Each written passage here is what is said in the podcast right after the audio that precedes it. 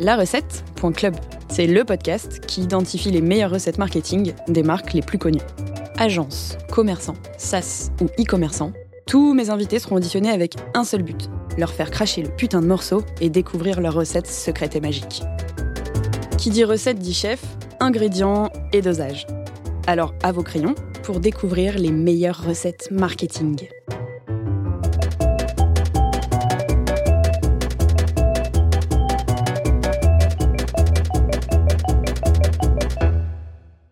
Bienvenue à tous pour ce nouvel épisode de euh, La Recette. On est bientôt au 20e épisode et euh, j'ai promis que je lâcherai mon tel qui me sert de note au 20e épisode. Euh, aujourd'hui, je suis avec Stéphanie Jouin.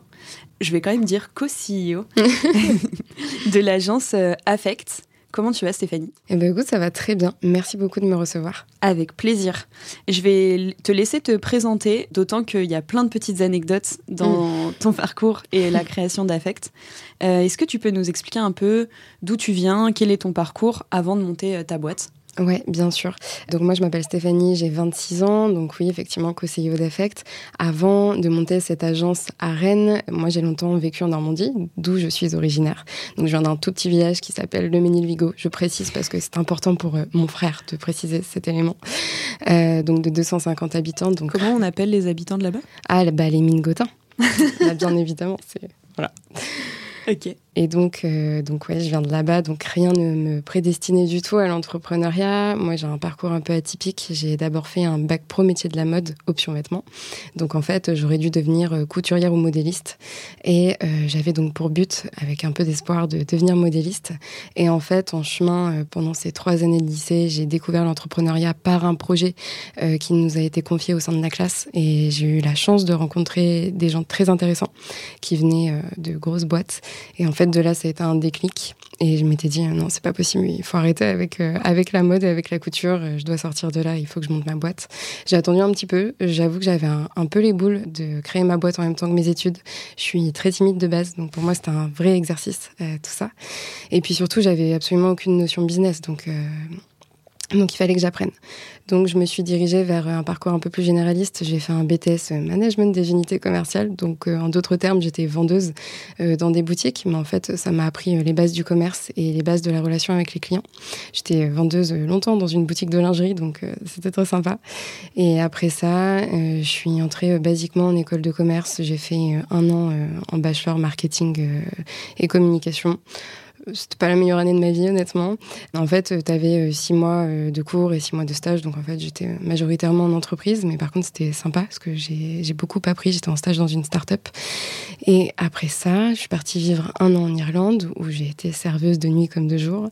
Et je suis rentrée ensuite euh, en France et j'ai fait un master, pareil, commerce marketing avec une spécialité entrepreneuriat.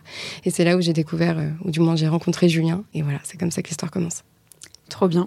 Euh, pourquoi tu dis basiquement en école de commerce? Est-ce que maintenant on dit basiquement pour les, écoles de commerce? Je sais pas, mais je trouve que c'est la trajectoire un petit peu euh, basique et, logique des entrepreneurs. Euh, il y a quand même un sacré panel d'entrepreneurs qui viennent d'HEC, de l'EM Lyon, l'EM Normandie, tout ce que tu veux. Donc j'ai quand même l'impression que c'est le, parcours à faire pour réussir à un moment donné à, à faire du business. La jonction entre justement plus stylisme, bac pro, etc., puis école de commerce, t'en as retiré quoi? Ça t'a permis de, je sais pas, d'avoir un regard différent, peut-être un peu plus créatif euh? En fait, déjà, ça m'a appris la résilience parce qu'à 15 ans, on te fout dans des entreprises qui font euh, du Dior et du Chanel pour ne pas les citer. Tu es derrière une machine à coudre et tu dois te débrouiller comme ça. Et ça fait six mois que tu as commencé à apprendre à coudre. Donc, tu as les boules de faire des erreurs. Et surtout, si tu fais des erreurs, ben, tu te fais engueuler. Donc, t'as pas intérêt de te rater. Et si tu pleures derrière ta machine à coudre, eh ben, tu continues Et en fait, euh, pour moi, ça, c'était de l'or d'apprendre à ne jamais abandonner quoi qu'il arrive. Et moi, j'aimais pas du tout la couture. Donc euh, en plus, euh, tu dois être bon et tu dois continuer de réaliser quelque chose que tu n'aimes pas faire. Donc ça t'apprend quand même les bases de la résilience, je trouve. Et puis, on t'apprend aussi la rigueur et cette espèce de savoir-faire qui est extrêmement fin. Donc, en fait, on t'apprend à bien travailler, on t'apprend à être résilient. Et, c'est des chouettes valeurs qu'aujourd'hui, j'espère avoir encore. Trop bien. Aujourd'hui, du coup, donc Affect, vous l'avez monté en 2021. Oui. Vous êtes aujourd'hui 6, mais bientôt 9. Oui. Félicitations, trop bien. Est-ce que tu peux nous raconter un peu les tout débuts de, votre agence et surtout ce que vous faites maintenant? Oui, bien sûr. Euh, les tout débuts de notre agence, eh bien, c'était Julien et moi. On bossait franchement comme des freelances, donc c'est-à-dire qu'on prenait euh, tous les contrats qu'on voulait bien nous donner. En fait, on avait une problématique qui était l'argent. On n'avait plus du tout d'argent. Julien et moi, on s'était plantés dans des boîtes euh, précédemment et il fallait renflouer un peu les caisses parce que vraiment, elles étaient très très vides. Donc, on a pris tout ce qu'on a trouvé. Et là, il n'y avait pas de notion de suivre ton why ou quoi que ce soit, juste il nous fallait de l'argent. Vraiment. du coup, ça a commencé comme ça et on a commencé à faire du chiffre donc ça a été un peu mieux. On a pu recommencer à manger. Et une fois que ça a été fait, donc il a été question de trouver le why, de, comprendre pourquoi on faisait ça. Et en fait, c'était très simple. Nous, avec Julien, on avait envie de monter euh, un empire, donc une énorme agence avec 200 personnes. Et on voulait que ce soit 200 personnes qui aient un peu les, les mêmes valeurs que nous, enfin même complètement les mêmes valeurs que nous. Donc c'est-à-dire des gens qui partent d'en bas, qui décident d'aller en haut et emmener toutes ces personnes avec nous pour les aider à réaliser des choses que peut-être elles n'auraient jamais réalisées. Ça, tu vois, c'est vraiment le truc qui nous fait vibrer, mais fortement. Donc, euh, donc voilà, et aujourd'hui, euh, pour euh, répondre à ta question, chez Affect, on fait beaucoup de choses. Donc on a Affect, qui est Affect, le nom Affect. Et au sein d'Affect, on a deux pôles. On a le pôle communication qui s'appelle Unity. Et là, on est vraiment spécialisé dans le social media. Donc on va faire de la création de contenu pour les réseaux sociaux de nos clients. Et on va également faire de la génération de communautés engagées. Et j'appuie sur le côté engagé des communautés.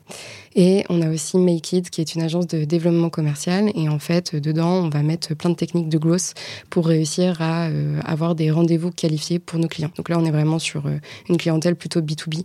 Et l'idée, c'est euh, d'avoir un peu le rôle de SDR, donc remplir les agendas de, des commerciaux, des boîtes pour lesquelles on travaille. Et alors, Aujourd'hui, donc, c'est ce que vous faites. J'aimerais bien que tu reviennes à ton expérience entrepreneuriale juste avant Affect, parce que je suppose que ça vous a permis en fait de développer toutes ces compétences et aujourd'hui, du coup, de les proposer à d'autres c'était quoi ta première boîte? Alors ma première boîte, elle s'appelait Le Quartier Littéraire et c'était une plateforme de vente et d'achat de livres d'occasion pour particuliers et professionnels. Et j'ai monté cette boîte en parallèle de la fin de mes études. En fait, ça a été d'abord un projet d'études. On avait euh, des horaires euh, dédiés pour la création de boîtes et moi, j'avais vraiment envie de les utiliser à bon escient. Donc, j'ai commencé à monter ma boîte, on va dire, de façon très théorique à 22 ans. Et puis, à 23, j'ai terminé mes études et donc, j'ai lancé euh, cette boîte en plein Covid, quoi. Et en fait, euh, j'allais chercher euh, tous les bouquinistes qui avaient fermé pendant le Covid en leur disant bah, Venez, moi j'ai une solution pour vous, venez vendre vos livres. Donc en fait, ça a commencé comme ça. Après, j'ai rapatrié tous les particuliers. Euh, j'allais sur Vinted en fait et j'envoyais des messages en disant bah, Les gars, vous vendez vos livres sur Vinted, mais c'est pas approprié. Venez chez moi, c'est mieux. Et donc, en fait, j'ai réussi à créer une communauté très engagée autour du quartier littéraire sur les réseaux sociaux. Par contre, je me faisais payer, payer une misère parce que la commission que je prenais était dérisoire. Je prenais 20% sur les livres, euh, sur des livres euh, d'une moyenne de prix de 3 euros, quoi. Donc, en fait, je gagnais entre 7 centimes et 1 euro. Euh, impossible de vivre là-dessus. Et donc, j'ai décidé de fermer cette boîte quand vraiment, niveau finance, ça commençait à aller plus mal. Et il a fallu que je trouve une solution pour euh, gagner euh, de l'argent rapidement. Et en fait, euh, moi, j'écrivais des chroniques littéraires sur Instagram, sur mon Insta perso. Donc, j'avais une petite communauté de 2000 personnes, tu vois, c'est pas énorme. Mais je faisais 300 likes sur mes photos. Donc, de là, j'ai été chercher tous les auteurs auto-édités qui se trouvaient dans ces 300 likes et je leur ai dit, voilà, moi, j'ai une communauté très engagée. si vous voulez, je fais votre com et, et vous allez vendre des livres, quoi. Et en fait, euh, ça a fonctionné tout de suite. J'ai trouvé un, euh, ouais, non, trois clients en deux jours. Je me suis fait 2000 euros, ça a remboursé mes dettes. J'avais appelé cette, euh, cette agence hashtag Books. Et en fait, c'est ce qu'est Unity aujourd'hui au sein d'Affect, sauf qu'on bosse plus que pour des auteurs auto-édités. On travaille pour toutes sortes d'entreprises. Parce que du coup, le, le gros problème quand tu es auteur auto-édité, c'est qu'en fait, tu fais ta communication toi-même. Ouais. Là où, à l'inverse, si tu travailles avec Hachette, par exemple, il te gère soi-disant. Ouais, c'est ça, soi-disant. la communication. Ça venait de. Enfin, quand, quand tu leur proposais tes services, c'était quoi? C'était leur faire un site, leur faire du contenu euh, Comment, tu gérais tout ça? Ouais, alors très clairement, ça pouvait être tout ce qu'ils souhaitaient, euh, parce que j'avais vraiment besoin d'argent. Mais de façon euh, plus structurée, moi j'avais fait des packs, et dans mes packs, c'était que de la gestion de communauté engagée, et je refaisais aussi la couverture de leurs livres, parce qu'il y avait une vraie problématique sur le, design de leur couverture. Du coup, le pack que j'ai le plus vendu, bah, c'était le premium, en fait, et dedans, tu avais la refonte des couvertures des livres, tu avais la création de communauté, la création de contenu. Et je refaisais absolument tout, en fait, dans leur branding. J'avais tendance à faire beaucoup plus que tout ça, mais ça, c'était mon pack. Ok. Si j'avais su, euh, nous, avec le, guide ultime, une de mes boîtes, ouais. on a lancé un tout premier livre, euh, du coup, en fin 2020, auto-édité aussi. Et j'avoue que la mise sur le marché, entre guillemets, ça a été l'épreuve mm. la plus horrible. Et là où je te rejoins de ouf, c'est qu'en gros, mon co-auteur, euh, Victor Apchi, avait déjà une communauté. Et c'était assez ouf de voir que, je sais pas, il devait avoir euh, peut-être 500 000 fans sur Facebook, tu vois. Tu te dis, ouais, c'est sûr, on va vendre 500 000 exemplaires. Et en fait, non. Et en fait, non. Déjà, mm. le, fait d'avoir euh, dû faire un e-shop pour notre propre livre, en fait, les gens achètent, achètent surtout sur Amazon, la Fnac et tout. Oui. Et du coup, genre, enfin, nous, ça a été euh, vraiment une épreuve pour vendre les 2000. Et ce qui est ouf, c'est que du coup, on s'est dit, bah, on va passer par une maison d'édition. Mmh. Donc euh, on a été contacté par Hachette. Wow, bravo. Et franchement, bah, au début, on était en mode ouais, trop stylé, on signe chez Hachette et tout. Par contre, là, après, euh, et moi. Euh, Sincèrement, ouais, sans blâmer personne, je trouve que en tout cas, quand t'es quand auteur, nous, tu vois, c'était des petits dessins, c'était un truc, enfin, c'était un truc grave mignon, mais pas vendu trop cher et tout. Et quand tu vois qu'en fait, tu fais juste partie d'une pile de ton éditeur, et en fait, pour qu'il te négocie la tête de gondole à la Fnac, le truc, le machin, en fait, c'est soit il re sur ta commission, mais en réalité Enfin, big up aux auteurs parce que vivre des livres, c'est hyper dur. C'est hyper dur. Et c'est marrant parce que ce que tu dis, ça me fait penser à, une phrase que j'ai entendue de la part de Thibault Louis dans l'un de ses podcasts où il disait en fait, c'est hyper cool euh, d'être auteur et, d'être édité par Hachette, mais c'est juste pour dire que tu as été édité par Hachette. Parce que derrière, en fait, euh, tu gagnes même pas 7% euh, de commission sur les ventes que tu fais sur ton œuvre en fait. Et ça, c'est non seulement dérisoire, mais c'est dégueulasse quoi. Donc oui, c'est mais après voilà, c'est compliqué d'être auteur auto-édité. Faut gérer la com, gérer la distribution. Faut avoir un réseau et, relativement déjà un nom pour que ça fonctionne. Et du coup, aujourd'hui, ce qui est assez fou euh, chez Affect, c'est que donc vous avez toujours des clients euh, qui sont des auteurs? Oui, j'en ai encore euh, une seule. Ok. Mm. Et comment as réussi, euh, comment vous avez réussi avec ton cofondateur du coup à un peu transformer l'offre? Et est-ce que peut-être tu peux nous parler de vos clients, euh, les clients que vous avez aujourd'hui? Vous avez des beaux logos sur votre site. Merci. Euh, oui. Alors comment on a fait? Alors en fait, moi je suis très transparente et très proche de mes clients. C'est très important chez nous d'avoir cette relation de proximité. C'est-à-dire que sans parler, sans dire que j'ai envie que mes clients soient mes amis, j'ai vraiment envie de construire une relation de confiance. Donc on communique en toute transparence et l'idée c'est qu'on grandisse ensemble. Ça c'était, tu vois, notre slogan de base avec nos clients, on était personne, donc on leur disait euh, si vous grandissez, on grandit, donc euh, tout le monde est gagnant, donc euh, let's go quoi. Et c'est comme ça que ça s'est passé avec les auteurs auto-édités. Là, j'en ai plus qu'une, mais j'en ai longtemps eu trois. Et les trois, je leur ai dit bon bah voilà, en fait, l'agence elle évolue, c'est plus hashtag books, maintenant ça va être Unity de l'agence Affect, mais pour vous ça change rien. J'ai jamais évolué les tarifs de ces auteurs, alors qu'on a fait au moins x7 sur les tarifs qu'on proposait avant. Euh, mais parce qu'en fait, je sais aussi qu'il y a cette problématique de gestion du budget. Tu vois, ils n'ont pas de budget et je me vois absolument pas faire x7 sur les tarifs que je leur ai fait à la base, alors qu'elles ont confiance en moi. Ça, ça me paraît impossible. Donc il y a aussi ce, truc où on s'adapte à notre public. Et pour revenir sur nos clients euh, d'aujourd'hui, euh, ça va vraiment de la petite boulangerie du coin aux grands médias parisiens et c'est la vérité. Tu vois, on peut accompagner des artisans dans le Finistère comme des médias à Paris. On adapte bien sûr notre wording, notre offre, etc. Mais dans les faits, l'accompagnement reste le même. Est aussi proche de nos petits artisans que des grosses boîtes avec lesquelles on travaille. Et comment vous décrochez euh, vos contrats avec les, grosses boîtes? Vous avez fait comment en un an et demi là pour euh, Comment on a fait? Alors il y, y, a deux volets. Nous on a mis beaucoup d'automatisation en place, notamment sur euh, LinkedIn. Et en fait, euh, on a des centaines de messages qui partent tous les jours via nos, nos profils respectifs. Et ça, ça nous génère un minima de deux rendez-vous chacun par semaine. Donc en fait, forcément, euh, au terme du mois, on a forcément signé. Et, dedans, euh, vu qu'au début, on savait pas trop trop cibler, je pense, bah, dans les bases de data, il y avait absolument tous les CIO. Quoi. Et tant mieux, parce qu'en fait, comme ça, on a réussi à en, pêcher, si je puis dire, de, de, très jolis, avec lesquels on travaille toujours. Et sinon, on a beaucoup aussi répondu à des annonces, tu vois, sur des plateformes type Malte, les bons freelances, euh, on précisait pas trop qu'on était une agence. De toute façon, on n'était personne à la base, donc on répondait, on se disait, bon, on verra ce qui va devenir. Et ça a très bien fonctionné aussi. Et du coup, c'est qui vos clients aujourd'hui? Tu as quelques noms à nous donner? Oui, je peux t'en citer quelques-uns. Euh, bah, on a par exemple l'ADN, on a l'ADN Data, on va avoir euh, Event, on a Rivers, euh, on a Jeb, voilà. Donc c'est quand même des boîtes relativement importantes et très chouettes. Trop bien. Euh, pour revenir un peu à la proposition de valeur euh, du coup d'Affect, euh, tout à l'heure tu me disais vous êtes une agence d'acquisition. Est-ce que tu peux nous détailler un peu du coup les vraiment les missions et notamment peut-être pour quel client tu fais quoi, etc. Ouais, bien sûr. En fait donc comme je te le disais, on a plusieurs pôles, on a Unity on a Makeid. À chaque fois en fait on a deux packs dans chaque agence. Et donc chez Unity on va avoir deux packs. Donc le premier pack de base ça va être un pack de création de contenu majoritairement.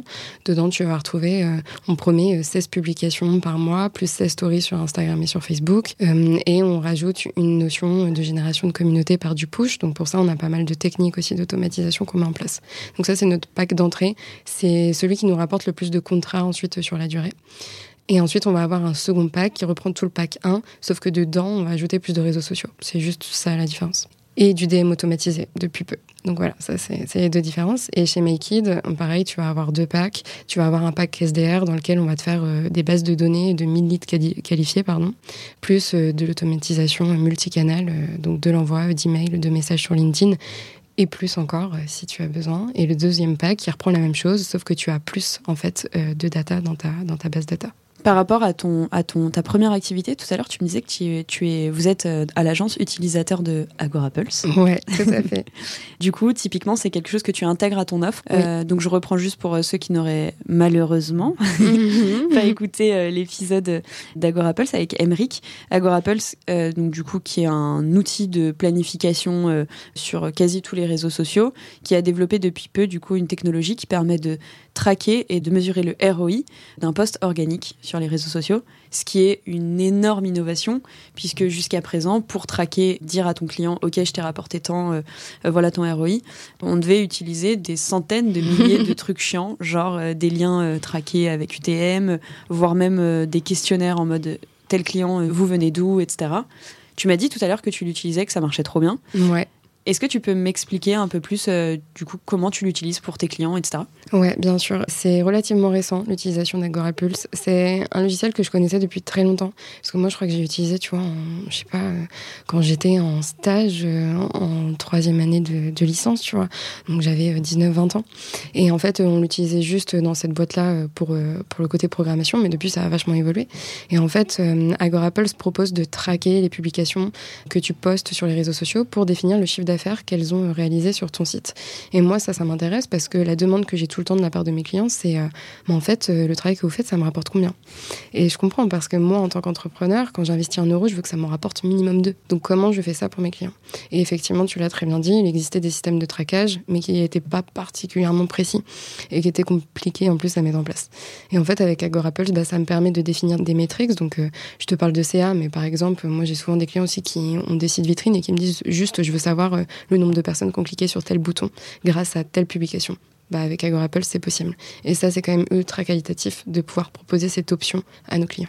C'est ça que j'aime beaucoup dans votre positionnement, c'est qu'en fait, euh, dans le service proposé, on pourrait dire que vous êtes une agence de CM, de community manager, mais en fait, je trouve ça trop bien que vous disiez euh, on est une agence d'acquisition. Ouais. Parce qu'en fait, il euh, y a un vrai prisme bizarre lié au community management, qui est qu'en gros, son rôle, c'est d'animer une communauté mm. et de faire des trucs, mais qui n'est, on le raccroche rarement à, toute la stratégie business. Ouais. Et moi, je suis pas du tout d'accord avec ça. C'est quoi ta vision de tout ça? Alors, En fait, tu vois, chez Affect, on a construit. Euh, donc là, on a deux pôles. On en aura un troisième qui va s'appeler Be Content et qui sera vraiment euh, purement de la rédaction SEO. Euh, chose qui n'était pas prévue, mais en fait, on a tellement de demandes qu'on l'a créé. Et en fait, il va venir se caler entre Unity et Makeid. Donc en fait, tu vas avoir le pôle de Community Management. Donc ça, c'est la com de base. Ensuite, tu vas avoir le côté marketing et ensuite, tu auras le côté sales. Donc c'est une vraie chaîne de valeur. Et pour moi, s'il manque un des maillons de cette chaîne, ça ne fonctionne pas. Et nous, on l'a vu en tant qu'entrepreneur, on l'a vu chez nos clients. Et donc, je trouve ça assez dingue de dire euh, à des clients, euh, bah non, en fait, c'est pas de ma faute si tu génères pas de vente. Moi, je suis juste là pour te faire de la com. Je suis clairement pas d'accord avec ce discours. Tu fais de la com pour vendre. Donc, ok, euh, c'est compliqué l'idée, c'est pas de faire un catalogue des trois Suisses, tu vois, mais, mais juste, il existe plein de moyens de faire en sorte que tu puisses vendre grâce à ta communauté, grâce à ce que tu fais. Il existe plein de moyens de push aussi marketing que tu peux lier à tout ça. Et l'automatisation, c'est quand même ultra fort, c'est facile à mettre en place en 2023 et ça te rapporte des fruits. Donc maintenant, l'idée, euh, c'est juste de pouvoir targeter tout ça et de savoir euh, combien ça me rapporte. Et AgoraPulse m'apporte ça. Donc oui, moi, j'ai trop de demandes de clients qui me disent, s'il te plaît, dis-moi combien ce reel me rapporte en termes d'argent. Bon, bah, parfois c'est rien, mais parfois c'est une somme, quoi. Donc, euh, c'est bien de le signifier. Et c'est quoi la, suite en fait d'affect? Parce qu'en réalité, euh, vous pourriez aller encore sur d'autres canaux. Euh, ok, je te vois sourire. Explique-moi. et on essaye de se calmer avec ça parce que franchement, avec Julien, on est un peu tout feu tout flamme. On a trop envie de développer plein de trucs, mais là, il faut qu'on gère la croissance qu'on se tape ces temps-ci. Mais on a aussi envie, et ça, c'est un but un peu ultime. On a envie de lancer une formation parce que, enfin, franchement, et quand je te dis formation, une école, une école euh, pure, une, d'abord une école pure CM et puis après on verra ce qu'on y met. Trop stylé. Mais euh, franchement, je pense qu'on a développé des process qui cartonnent, on le voit, on a des objectifs relativement forts et à chaque fois on les atteint. Et donc on a envie de former des jeunes à tout ce qu'on sait pour ensuite très clairement pouvoir les embaucher et faire grandir l'agence comme ça. Mais en fait, à chaque fois qu'on reçoit des, des, jeunes qui font des licences de communication, qui sortent de grandes écoles, bon, on se rend compte que ok c'est super, ils savent faire du, enfin ils savent faire de beau design, mais derrière, ça me rapporte pas d'abonnés, ça me rapporte pas d'engagement. Et cette partie-là qui est tellement cruciale, on a envie de l'apprendre. Donc, euh, on veut vraiment créer une formation euh, sur mesure pour euh, créer des community managers qui cartonnent. Ah bah franchement, je vous suivrai de très très près. hier, j'étais avec une, une de nos anciennes alternantes qui est maintenant freelance dans une de nos boîtes à nouveau. Et elle me disait, moi j'ai pas fait d'études donc je savais pas trop ça ressemble à quoi en fait des, des études supérieures, tu vois. Et elle me disait que sur sa dernière année, elle a eu genre 10 heures de cours. Mm. Et tout le reste, c'était ce qu'ils appellent son projet. Mais j'étais là, mais attends, mais en plus, parce que c'est moi qui c'est la, la, boîte qui a fait Je pense comme toi. mais c'est atroce. Ça, c'est atroce. Donc je trouve ça trop bien que, en fait, euh, limite, euh, en effet, c'est à notre génération de créer des formations mm. pour la future génération. Ça a plus trop de sens euh, de faire faire ça par des gens qui ont mais exactement, je te rejoins totalement. Nous, on a euh, trois super alternants à l'agence. Et tu vois, euh, Julie, qui est ma community manager, qui est en alternance, elle bosse super bien, mais clairement, elle bosse pas super bien grâce à son école. Elle bosse grâce à tous les process euh, qu'on a mis en place. Et ça me fait un peu mal quand elle m'explique ce qu'elle apprend en cours. Quoi. Ok. Bah écoute, on suivra ça. Est-ce que vous avez déjà le nom Oui, ça s'appellera WeForm. WeForm? Ouais. Très joli nom. Merci. Euh, on va rentrer dans le vif du sujet. L'objectif de ce podcast est toujours n'a toujours euh, ni queue ni tête, c'est-à-dire l'objectif c'est de trouver la recette magique pas magique pour créer une campagne qui cartonne euh, et qui serait réplicable. Ouais. Tu m'as dit des trucs super intéressants. Si je te dis réussite d'une campagne, mm-hmm. est-ce qu'il y a quelque chose qui te vient en tête un projet ou une campagne qui a cartonné chez vous Ouais, alors je peux pas te citer le nom, euh, mais on a travaillé pour une grosse boîte qui génère plusieurs gros milliers d'euros par, par année. Et en fait, ils sont arrivés avec une problématique qui était qu'ils avaient un marketing qui était vieillissant. Juste pour t'expliquer ce qu'ils font, ils vendent euh, notamment euh, beaucoup de produits de bricolage dans toutes les grandes enseignes que tu connais. Et en fait, leur problématique, c'était qu'ils n'avaient pas de site marchand, que leur site était très mal foutu, et ils ont eu une baisse de trafic d'au moins 35%, je crois, cette année. En fait, la directrice marketing vient me voir en me disant, mais je pense qu'il y a un truc que je sais pas faire, euh, je comprends pas. Pourtant, je communique sur les réseaux sociaux. Euh, euh, voilà, on envoie des newsletters, on fait plein de trucs. on est, je crois, cinq dans la team marketing, mais ça prend pas. Comment je fais? Et donc en fait, moi j'ai regardé tout ce qu'elle faisait et j'ai compris. Déjà la communication était pas bonne, donc sans parler de marketing pur, tu avais un gros problème sur le côté social media. Tu avais notamment un problème de régularité et d'engagement, encore une fois. Et ensuite, tu avais un problème sur le site internet euh, dans le fond, c'est-à-dire qu'il était très mauvais, pour, euh, pour euh, ne pas dire d'autres mots. Et puis, il n'y avait pas de stratégie marketing en place, en fait. Donc, tu n'avais pas de SEO, tu pas de rédaction, tu pas d'outils, quoi. Et en plus, le côté sales derrière n'était pas mis en place non plus, parce que vu que c'était une grosse boîte, c'était compliqué de faire passer des choses en interne. Et en fait, ils avaient comme projet de faire de ce site qui était un site vitrine, un site marchand, mais ça c'était pas encore fait, donc fallait le mettre en place, il fallait pousser en interne pour que ce soit fait. Bref, c'était compliqué. Donc en fait, ici, tu as deux problématiques. Tu as la problématique humaine, c'est-à-dire qu'il faut réussir à convaincre des gens dans l'entreprise qu'il est bon de mettre des choses en place. Et tu as la problématique purement technique où en fait, il y a vachement de taf.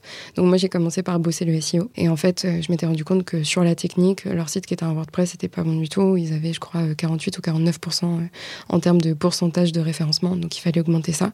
Et on a réussi à les augmenter, là, tu vois, sur 6 euh, mois à 75%. Donc déjà, c'est assez huge.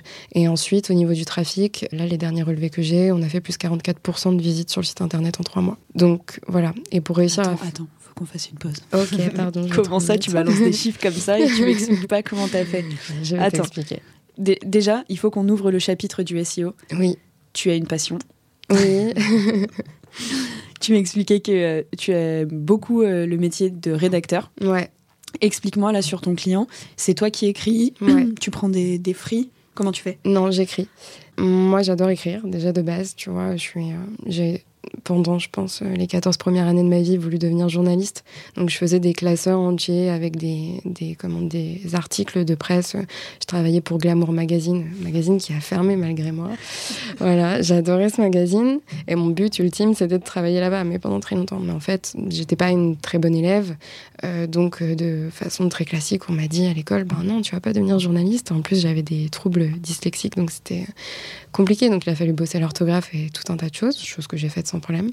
Mais bref, du coup, c'est un peu ma revanche de me dire qu'aujourd'hui, euh, je suis rédactrice. Et d'ailleurs, je suis rédactrice pour plein d'entreprises. J'écris en ghostwriting des livres, etc. Donc, ça va bien plus loin que simplement la rédaction digitale. Mais en tout cas, pour ce client-là, il est clair qu'ils avaient besoin d'articles parce qu'en plus, ils avaient des produits très techniques. Ils s'adressaient autant aux professionnels qu'aux particuliers et c'était euh, difficile pardon, de comprendre comment utiliser leurs produits. Donc euh, il y a eu deux aspects. Il fallait mettre en place de la vidéo, il fallait mettre en place des articles de blog. Donc moi je me suis occupée de tout l'aspect article de blog et ensuite en interne ils ont engagé quelqu'un pour la vidéo. Donc voilà ce que j'ai fait pour eux. Et ensuite il y a eu aussi euh, tout le côté bah, technique du SEO que j'ai réalisé moi-même. Et pour t'expliquer comment ça se passe au niveau juste de la rédaction de ces articles, eux, ils ont un site particulier et un site professionnel. Et je sors chez eux deux, Ouais, deux articles de blog par semaine. Ok. Voilà. Trop intéressant. Et en plus de tout ça, on a aussi euh, revu euh, toutes les préconisations euh, pour les réseaux sociaux. Parce qu'en fait, donc la personne avec qui je travaille, j'ai une super collaboration d'ailleurs avec la directrice marketing.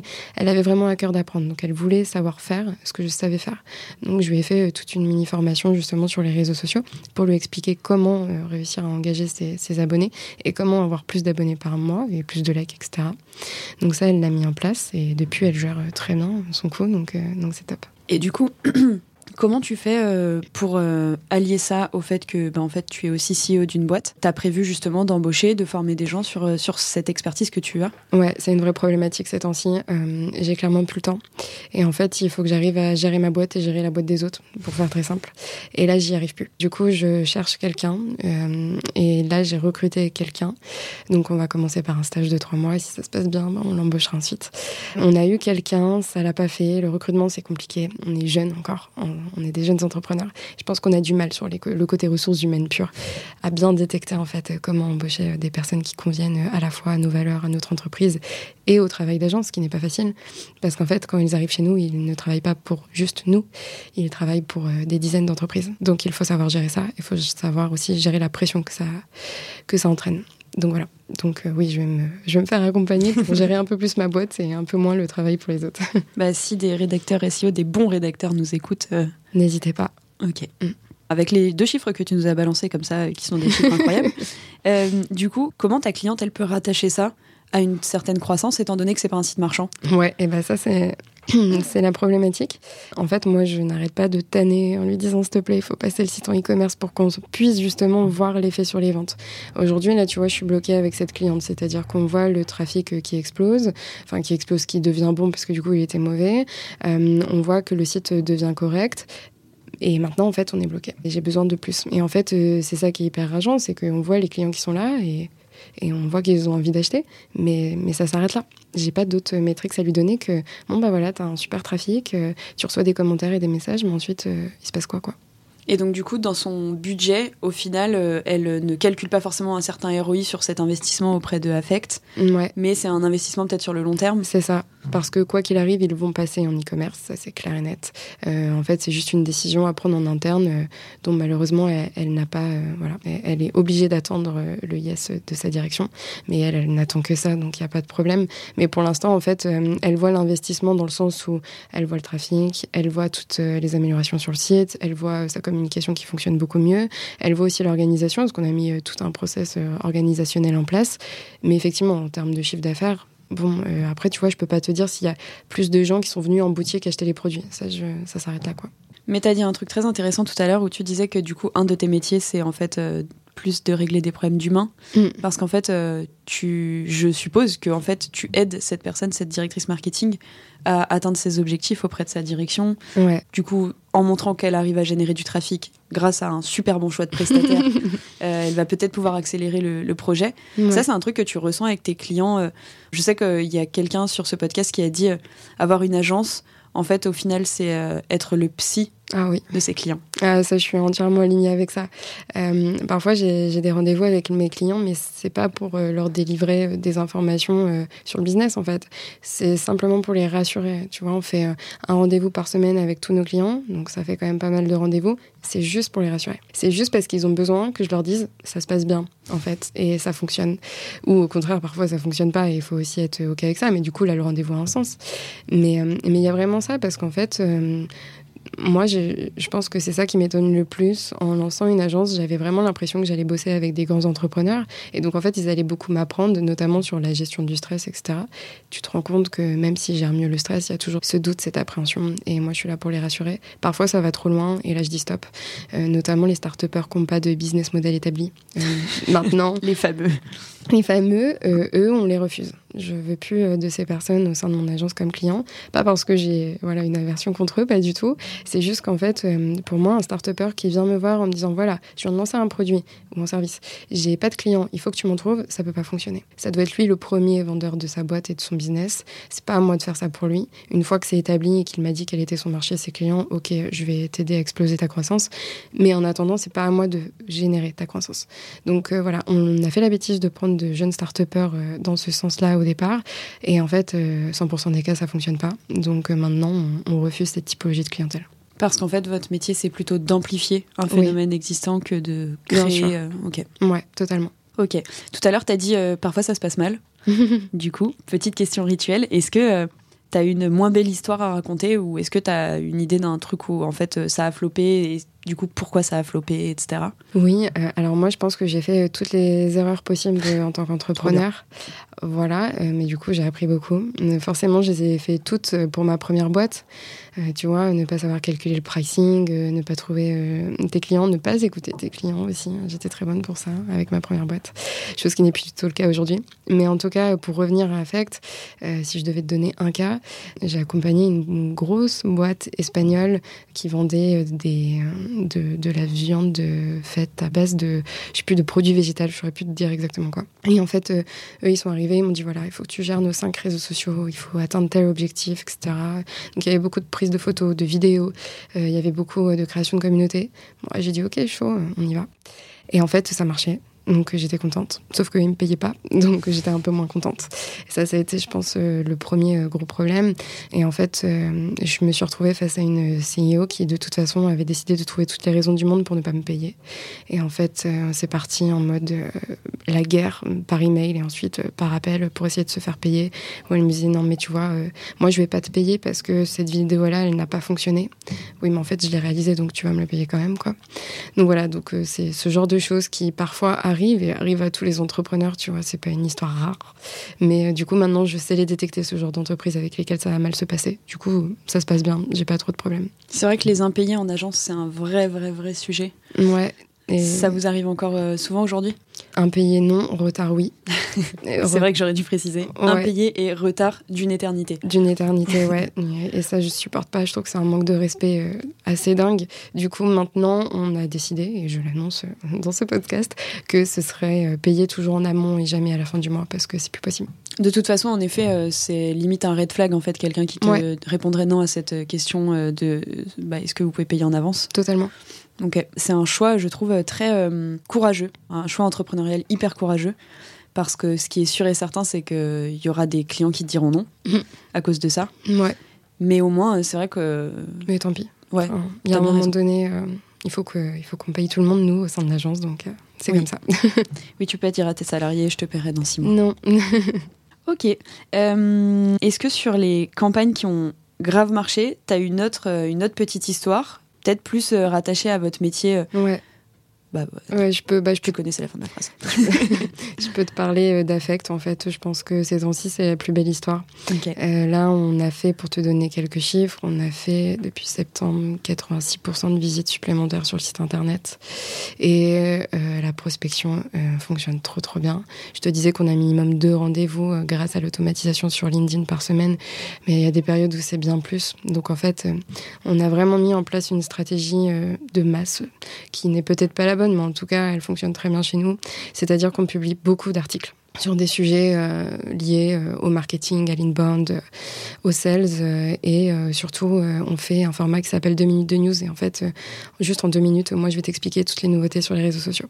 Je le fais pour deux raisons. La première c'est que moi ça me permet de m'informer et deux ça permet d'informer les autres et ça me prend pas beaucoup de temps à rédiger. Et ces petits articles qui sont tout petits, nous génèrent euh, franchement mais un nombre de visites incalculable.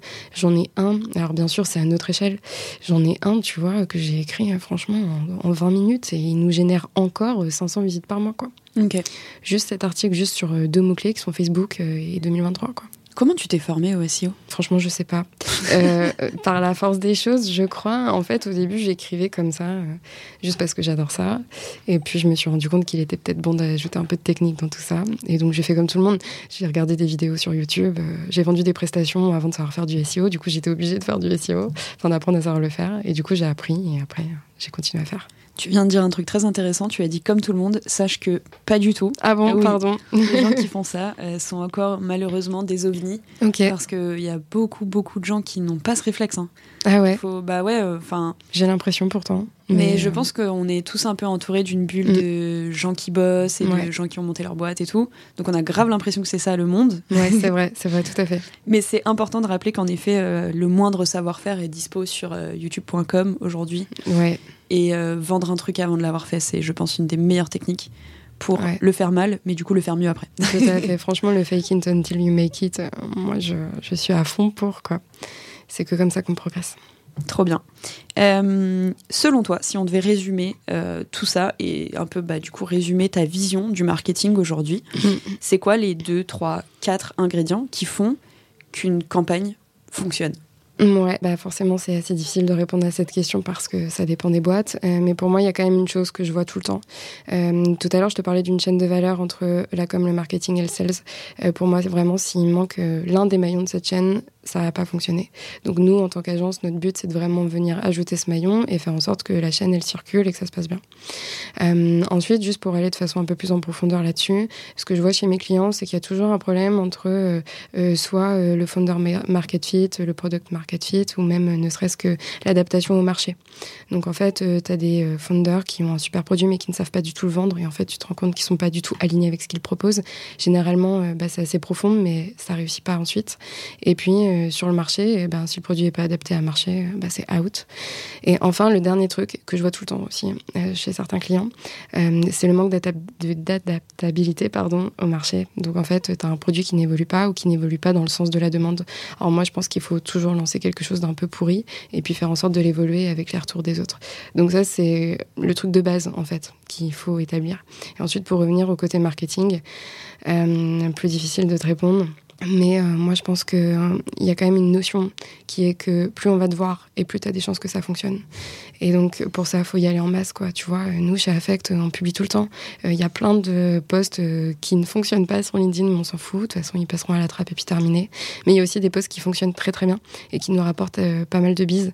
Donc, voilà. Nous, on a vraiment une stratégie Avengers. Donc, c'est-à-dire que tout le monde a un pouvoir au sein de l'agence et tout le monde doit le montrer sur LinkedIn. Ça, c'est obligatoire chez nous. T'as pas le droit de venir chez Affect si tu poses pas sur LinkedIn. Donc il y a ça, et puis encore une fois, euh, produire, produire, produire. Je te disais, euh, on fait beaucoup d'articles de blog chez Affect, euh, bah, il y en a sept qui sortent par semaine. Il y en a forcément un sur les sept qui va nous aider à être visible. Bon bah voilà, moi je pense que, que c'est vraiment ça, c'est faire un maximum, voir ce qui fonctionne, affiner, et ensuite rester sur ce qui fonctionne vraiment, donc le côté affiné, et continuer sur cette trame-là. Si tu avais le choix, genre tu as trois mois devant toi, ouais. on te dit soit tu fais de l'acquise avec euh, des ads. Euh, Arrête de rire à toutes mes questions. J'ai un avis très tranché. Donc, soit tu... Bah, très bien. Soit tu fais ça, soit tu produis du contenu sur Instagram, TikTok et LinkedIn. Qu'est-ce que tu fais? Ah bah la deuxième option, clairement. Enfin, je veux dire, euh, franchement, c'est ce que je dis aussi souvent à mes clients. Si euh, tu as des nanas qui ont 17 ans et qui sont capables de produire du contenu qualitatif dans leur chambre et du contenu qui va devenir viral, pourquoi nous, en tant qu'entreprise, on n'est pas capable de le faire? Et ça, c'est des euh, vidéos qui vont te rapporter des milliers, voire plus d'argent tous les mois. Donc, clairement, j'irai même pas dépenser un péco dans l'ADS, même si forcément, quand c'est bien établi, ça peut fonctionner. Je, voilà, j'ai rien à dire là-dessus. Mais je pense qu'il faut toujours commencer organiquement à créer une communauté engagée et que la publicité payante va venir appuyer ce que, ce que tu sais déjà faire et, ce qui est déjà établi. Vous faites pas du tout de non. non, non, vraiment pas. pas pour l'instant. ok, ça marche. Euh, et donc du coup, donc ça c'est un peu tes ingrédients. Et donc selon toi, si on devait résumer un peu ton fondement marketing en une phrase, mais j'ai l'impression qu'on l'a presque trouvé ensemble, euh, ce serait quoi pour toi le, le marketing de, de 2023 C'est un bon mélange de contenu pertinent et d'automatisation. Gros banger. Voilà. Merci beaucoup. Euh, on est bientôt sur la fin de ce podcast. C'était trop intéressant. J'adore ta vibe d'aller droit au but. Merci. Je trouve ça trop cool. C'est quoi un peu ton mantra au quotidien? Mon mantra, euh, même s'il est, je pense, relativement cliché, c'est l'opérationnel mène à la stratégie et pas l'inverse. Ok, tu peux, tu peux décliner un peu euh, Je pense que tu peux faire les plus belles stratégies du monde et qu'en fait, une fois que tu les balances sur le marché, elles ne fonctionnent pas. Mais par contre, je pense que tu peux faire un opérationnel peut-être médiocre que tu vas affiner grâce au marché. Et donc, en fait, ça va te définir ta stratégie et là, ça va fonctionner. Ok. Pour vos clients, euh, vous faites un peu les deux? Oui, on met dans tous nos packs euh, beaucoup d'A-B testing parce que justement, on sait qu'on n'a pas la science infuse et que malgré tout ce qui peut fonctionner chez nos clients, tu vois, euh, je crois que c'est Anthony Bourbon qui dit que l'échec euh, est reproductif et reproductible, mais que le fait de gagner ne l'est pas. Et c'est exactement ce que je pense aussi dans le marketing. Je peux faire une stratégie qui fonctionne très bien pour le client A et qui va pas du tout fonctionner pour le client B.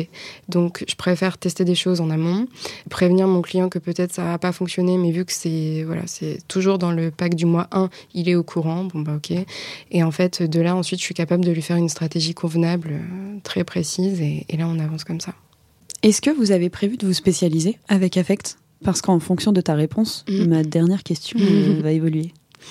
Euh, tu veux dire au niveau de la cible? Ouais, parce qu'aujourd'hui tu dis du coup du, petit boulanger du coin. J'aime beaucoup ce claim parce qu'en fait, déjà il correspond vachement au claim de Hey Pongo, 14e boîte, et où en effet je trouve que quelle que soit la taille de la, boîte, en fait, en réalité, mm. une bonne strat market, en fait, en gros, une agence peut aider n'importe quelle, euh, n'importe quelle boîte de n'importe quelle taille. Mais la seule différence, c'est le budget, en fait. Ouais, c'est vraiment le, budget qui limite mm. euh, les petits boulangers à, exploser.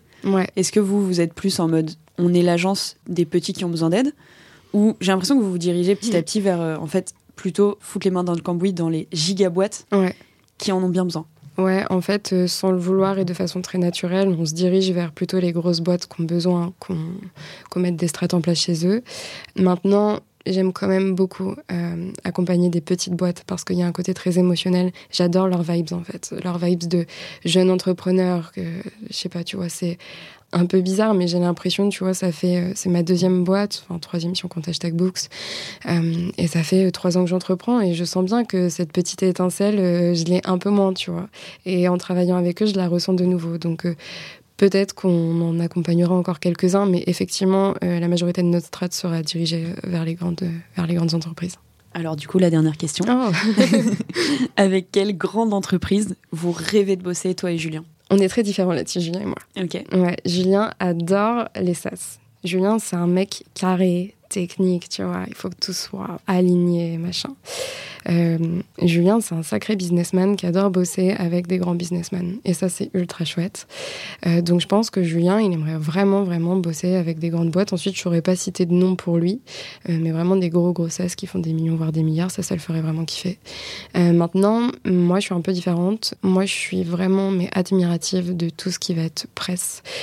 donc, typiquement, tu vois, Vogue Magazine, j'ai beau avoir 26 ans, ça me fait autant que lorsque j'en avais 16.